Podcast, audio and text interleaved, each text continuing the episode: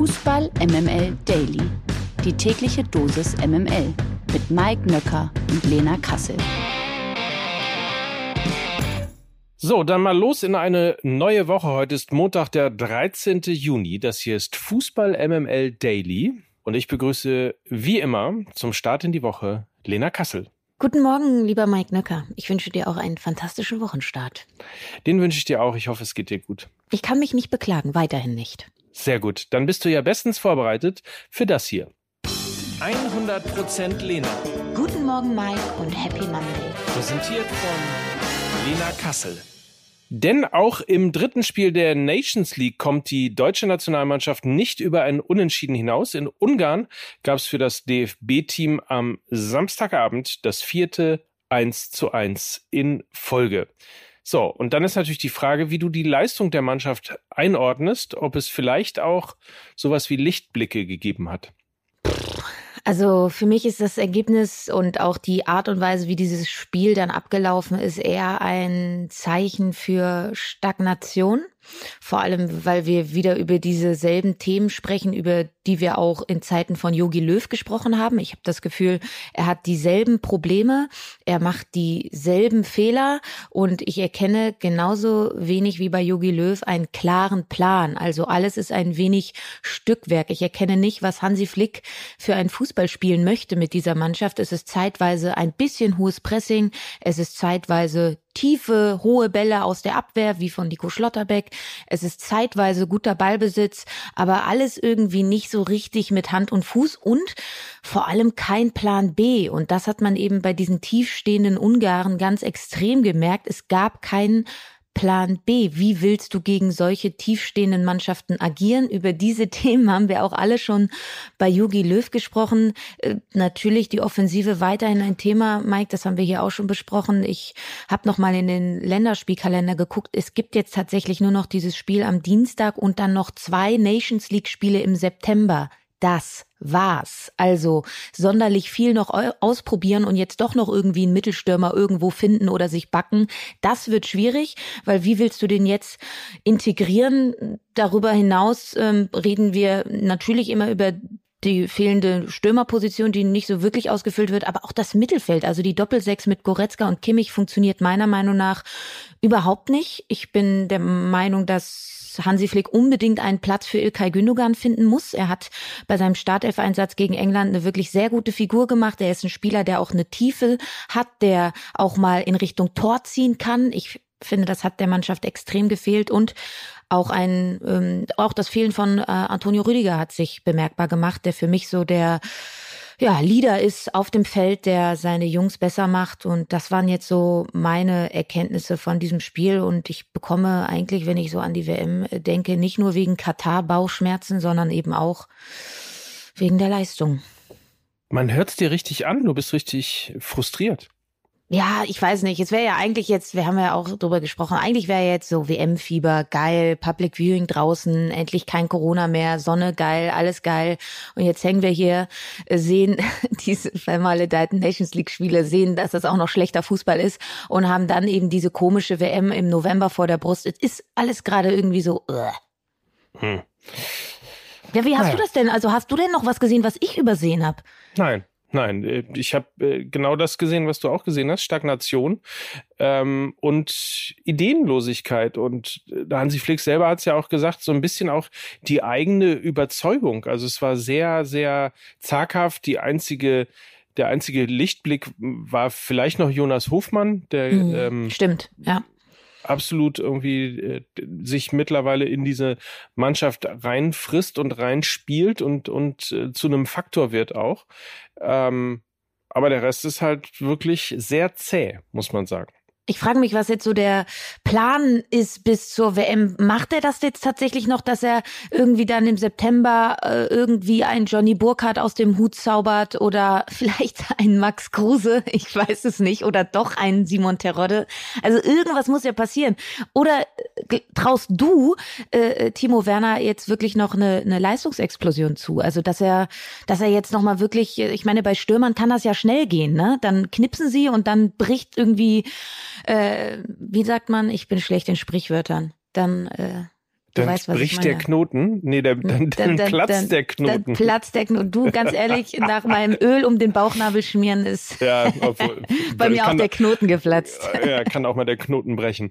Ähm, also grundsätzlich Timo Werner, ein Spieler, den ich sehr, sehr mag. Deswegen ähm, blutet mir sozusagen ein bisschen das Herz, äh, dass er sich so schwer tut und jetzt, glaube ich, in den letzten vier oder fünf Spielen ähm, nicht getroffen hat und ja auch durchaus in der Kritik steht.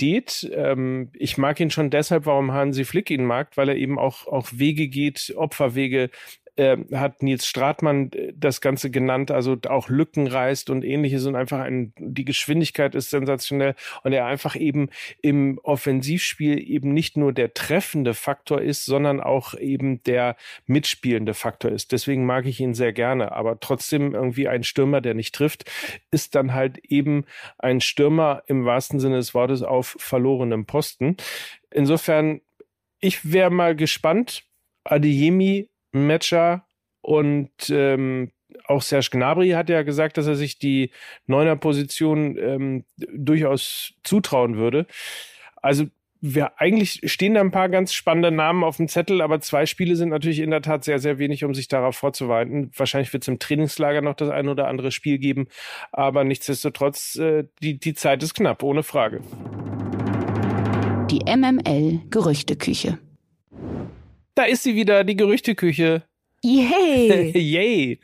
Es Und- geht aber weiter in der Causa Lewandowski. Ja, leider können wir euch äh, damit nicht in Ruhe lassen, denn es geht, es ist, hat ein bisschen was von so einem Theaterstück, ne? Es ist so in verschiedenen Akten. Jetzt kommt der Akt Nummer äh, 9. Der Pole will nämlich den FC Bayern, ihr wisst es, bekannterweise in Richtung Barcelona verlassen. Sollte das jedoch nicht klappen, dann würde Lewandowski nach Infos der Bild offenbar auch nach Paris wechseln. Auch PSG kann sich eine Verpflichtung angeblich vorstellen. Schon seit längerer Zeit suchen die Franzosen ja einen richtigen Mittelstürmer. Sie haben ja nur Icardi da vorne, der trifft aber nicht und spielt aber nicht. Und jetzt soll es eben Lewandowski werden und ja, Mike, Neymar, Mbappé, Lewandowski, das sollte dann doch auf jeden Fall wieder fürs Viertelfinale der Champions League reichen, ne? Auf jeden Fall. Zumal da ja auch noch Messi ist, der da auch möglicherweise noch ein bisschen Offensivpower mit reinbringen könnte. Naja, am Wochenende wurde übrigens auch von einer Einigung mit Sinedin Sidan berichtet. Sidans Berater dementierte das jedoch und sagte, dass die Gerüchte unbegründet seien und nicht einmal Kontakt zu PSG bestünde. Yogi Löw, Yogi Löw, Yogi Löw. Wir bleiben dran, würde ich mal sagen. Mike, Ja, was geht in dir vor, wenn du den Namen Daniel Kofi Kiri hörst? dann fange ich natürlich sofort an zu schwärmen. Einer der besten Spieler, Spieler, die jemals im Dress vom FC St. Pauli gestanden haben. Und was geht in dir vor, wenn ich dir Folgendes sage? Kiri steht offenbar vor einem Wechsel zu Werder Bremen. Ja, was soll ich dazu sagen? Also ich, äh, wie gesagt, ich äh, bin ja schon tatsächlich vorbereitet. Ich weiß, dass der Abschied irgendwann bevorsteht. Ich habe nur die Information, dass es ein regelrechtes Wettbieten um Kiri geben soll. Denn auch Gladbach und Freiburg haben ja Interesse am ghanaischen Nationalspieler gezeigt. Und da wundert mich ehrlicherweise, dass wenn ich das Wort Wettbieten höre, vielleicht ist es auch übertrieben, aber wenn ich das Wort Wettbieten höre, dass dann ausgerechnet Werder Bremen ähm, das Rennen machen soll. Who knows? Also ich, ich, ich bin stark, ich werde stark sein. Ich weiß, dass es den FC St. Pauli in der nächsten Saison wohl ohne Daniel Kofi Kiri geben wird. Er hat es sich aber ehrlicherweise auch verdient, weil er einfach wirklich fantastisch gespielt hat. Und es ist doch schön, dass er dann eben auch noch in der Bundesliga spielen wird und bleibt. Ich kann mich da noch an Robert Joule erinnern vom VfL Bochum, der dann einfach mal, ich glaube, nach Katar oder China gegangen ist nach seiner guten Zweitligasaison. Von daher äh, können wir doch uns glücklich schätzen, dass wir so einen tollen Spieler dann in der Bundesliga sehen können. Verlierer des Tages. Der englische Drittligist AFC Sunderland, der von Bayern München ausgeliehene Torwart Ron Torben Hoffmann, hat nämlich nach dem Ende seiner Zeit bei eben jenem AFC Sunderland schwere Vorwürfe erhoben. Der 23-Jährige gab an, er habe trotz einer Corona-Infektion auflaufen müssen. Zitat, als ich nach sieben Tagen Quarantäne zurückkam, ging es gleich wieder ins Tor zurück, obwohl der Schnelltest noch leicht positiv war, sagte Hoffmann. Ich musste mit Corona spielen, sagte der gebürtige Rostocker nach seiner Rückkehr nach Deutschland und berichtete vom wenig sensiblen Umgang des späteren Aufsteigers mit der Pandemie. Es gab bei Hoffmann äh, laut eigener Aussage keine medizinische Untersuchung, nachdem er sich zum Jahreswechsel infiziert hatte und dann schnell auf den Rasen zurückkehrte. Im ersten Spiel habe ihn noch Zitat, das Adrenalin hochgehalten, weil ich froh war, wieder im Tor zu stehen, doch dann sei es von Spiel zu Spiel schlimmer geworden. Ich hatte ein ganz niedriges Energielevel, hatte gar keine Kraft mehr nach Spielen aufzustehen und bin nicht mehr von der Couch aufgekommen. Das sagte Hofmann. Ja, und er macht sich natürlich jetzt zunehmend Sorgen, er könne ähnliche Gesundheitsprobleme bekommen wie Alfonso Davis, der Linksverteidiger seines Stammclubs. FC Bayern hatte ja nach einer Corona-Infektion mit einer Herzmuskelentzündung zu kämpfen, ist einige Wochen ausgefallen und er entschloss sich daher Anfang Februar, also Hoffmann zu einer Untersuchung in München und spielte trotz seines bisherigen Stammplatzes anschließend in Sunderland keine Rolle mehr. Zur automatischen Vertragsverlängerung nach 25 Partien fehlten dann am Ende zwei Einsätze und Mike mit der Geschichte ist das dann vermutlich auch für ihn besser so. Also da scheint ja auch ein Vertrauensbruch passiert zu sein, ne? Also dass man medizinisch versorgt wird und das auf einen Acht gegeben wird. Absolut. Also äh, sehr, sehr verwunderlich. Ich meine, ähm, jeder Otto Normalverbraucher quasi geht zum Arzt und lässt sich ja mal durchchecken, nachdem er Corona hatte. Und ähm, dass das hier in einem Hochleistungssport wie Fußball, in einem Ausdauersport wie Fußball nicht passiert, ist natürlich in der Tat ein Skandal. Dementsprechend kann er wohl froh sein, dass äh, zumindest diese Woche die nächste medizinische Untersuchung wohl Vorsicht hat, der obligatorische Medizincheck steht an, denn Eintracht Braunschweig soll das nächste Ziel von Ron Torben Hoffmann sein. Mich erinnert diese Geschichte aber auch so ein bisschen ähm, an diese generelle Debatte, die wir führen. Ich musste, als ich das gelesen habe, auch an ähm, die Kopfverletzungen denken von den Fußballspielern, dass sie dann doch irgendwie mit Turban weiterspielen, obwohl sie dann irgendwie im Nachgang sagen, sie haben dann doch eine Gehirnerschütterung er erlebt und was auch immer. Also dass der Mensch in manchen Situationen dann ähm, deutlich weiter hinten ansteht, als dann in diesem Augenblick der Fußballspieler und Sportler, der ja Leistung bringen muss. Und äh, ich finde das wirklich erschreckend und da muss äh, wirklich ein Umdenken stattfinden. Ich spreche da auch immer wieder von neutralen ähm, Ärzten, von neutralen Personen, die das Ganze zu bewerten haben, weil die haben dann eben nicht diesen Leistungsgedanken. Ne? Also das vielleicht dann auch nochmal der die größere Klammer, dass es äh, wirklich äh, schwierig ist im, im Fußball, wie da teilweise mit der, mit der Gesundheit umgegangen wird. Das abseitige Thema.